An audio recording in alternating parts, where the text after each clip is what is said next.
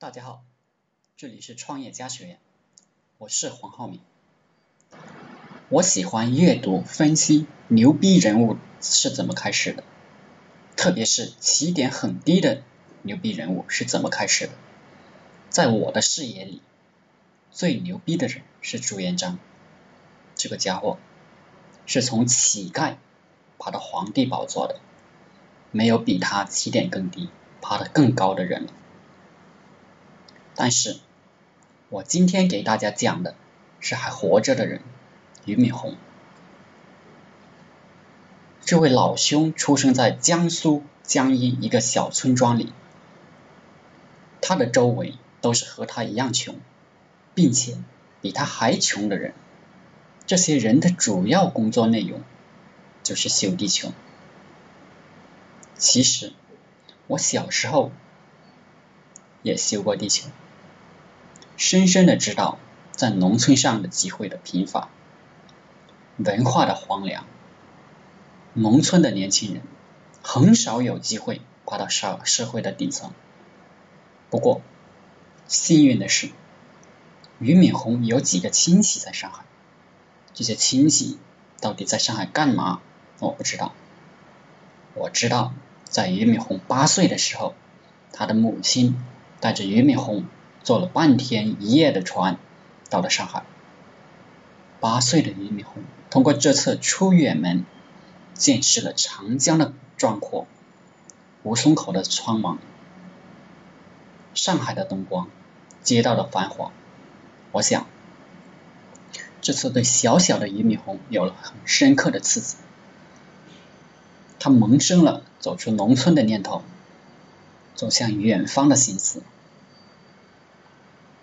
其实，我想说，一个人的见识非常的重要。只有你见识了繁华，才有追逐的欲望。我八年前做过房产中介，到陆家嘴最繁华的财富海景楼去过，当时还见到了分众传媒的老总江南春。内心里就萌生了这一辈子一定不能做普通人的念头。虽然那里面的房子一套动辄半个亿，我还买不起，但我总是会不断的向这个方向靠近。我的内心从来没有放弃过念头，因为我见识过了，就念念不忘。这种感觉。估计和俞敏洪从农村到上海见到的那些繁华后的感觉颇有相似之处，所以，我建议有志之人，虽然你买不起保时捷，也可以到四 S 店去试驾下，先见识一下，这样魂牵梦绕后，你会有一定要攀登上去的念头。接着。讲俞敏洪，俞敏洪为了走出农村，参加了三次高考。一九七八年显然没考上，俞敏洪回家里开始插秧、开拖拉机，干了几个月农活，遇到一个当代课老师的机会，然后他借助这个当代课老师的机会，边代课边复习。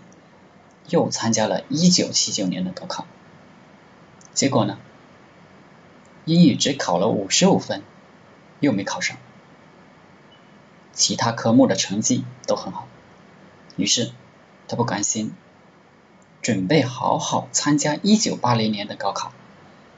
这一次，他每天早上很早起床，开始读英语、背单词、背课文、做题、讨论。晚上十点，学校关灯了，他还用手电筒在被窝里背单词。一年后，他杀出重围，考上了北大。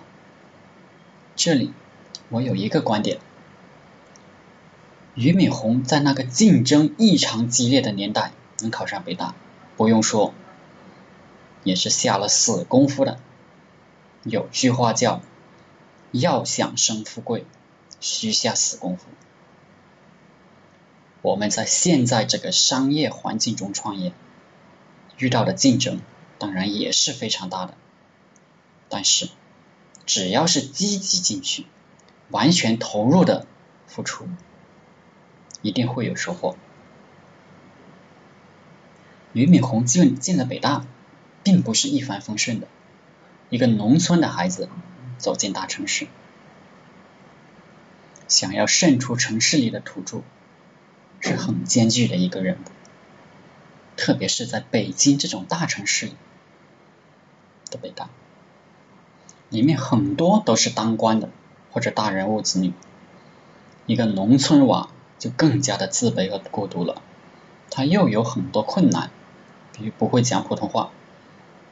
第一次全班同学做自我介绍的时候，俞敏洪做了自我介绍后，班长站起来跟他说。俞敏洪，你能不能不要讲英日语？这导致了俞敏洪用了整整一年，拿着个收音机在小树林里学播音员讲话，终于勉勉强强让大家能听个明白。一个人了不起，就是了不起在这些地方，别人批评了他的不足。甚至是带着嘲讽的口吻批评的，但他却没有愤然攻击，而是接下来默默的奋起直追。这种做法值得我们学习。后来我们知都知道，俞敏洪搞出了个新东方，但是在北大的时候，他曾经以英语差被调到 C 班。当初应该是有 A、B、C 三个等级的班级，C 班是语音语调及听力障碍班，可他并没有气馁，是开始不停的听单词、背单词，每天除了吃饭睡觉，就是带着收音机学习，寝室关灯了，你就跑到路灯下学习，就这样。他的英语水平迅速提高，而且成了班里的单词王。大家不懂的单词，就直接把俞敏洪当词典问了。我们创业做项目，其实如果有这个精神，什么项目都能被攻克。俞敏洪在大三的时候被查出了肺结核。休学一年，在医院养病的这一年，这个家伙开始了疯狂的阅读，一刻也没有闲下来。据传，一年读了六百多本书，包括《三国演义》《水浒传》《资治通鉴》《孙子兵法》《论语》《曾国藩家书》《徐霞客游记》，背诵了部分书籍，包括《离骚》。这说明了个什么问题呢？从来没觉得累过，一直在奋斗。这样的人后来成为亿万富翁，其实是水到渠成的。我刚刚去查了下新东方的市值，七十五点一九亿美元。我们很多人在工作中总是希望放假或者休息，还没病。就渴望休息，你要是病了，就更不得了了。这种精神状态，当然是做不成什么大事的，更别说创业成功了。